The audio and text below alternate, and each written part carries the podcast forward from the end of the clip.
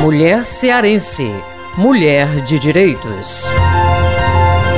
A gente já nasce com um desafio muito grande na vida, que é enfrentar diversas barreiras, desde o preconceito no mercado de trabalho, na linguagem do dia a dia mesmo, com colegas, porque vivemos uma sociedade machista. É uma cultura que a gente precisa sim quebrar, a gente precisa enfrentar esse discurso machista e criar novos paradigmas para as futuras gerações. Eu, como mãe de uma menina, eu quero muito que a minha filha não enfrente certos desafios que eu já enfrentei. Então eu me sinto na obrigação de ir além, de ocupar espaços que são destinados às mulheres. Acho que a questão da competência, ela não é inerente ao gênero. Temos homens e mulheres competentes. Por que que nós mulheres ainda ganhamos menos? Isso não sou eu que estou dizendo, isso são as estatísticas que mostram. Por que temos menos mulheres à frente de cargos de chefia? Temos uma série de desigualdades que nós sim temos que enfrentar, que buscar. E aí, só lutando realmente, só nos unindo, é que nós vamos conseguir avançar. Fora isso, nós temos um desafio muito grande que é enfrentar o machismo familiar, que é a divisão de tarefas,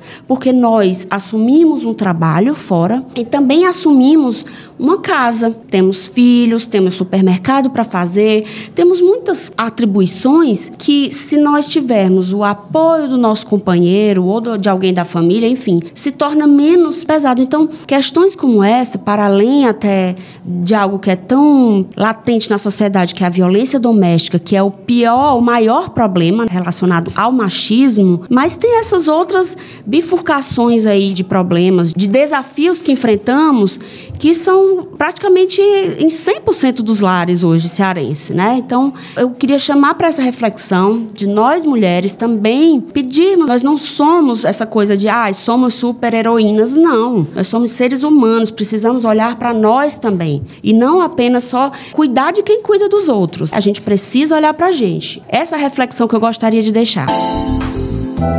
Eu sou Gisele Dutra, jornalista, atualmente assessora de comunicação da presidência da Assembleia Legislativa do Ceará.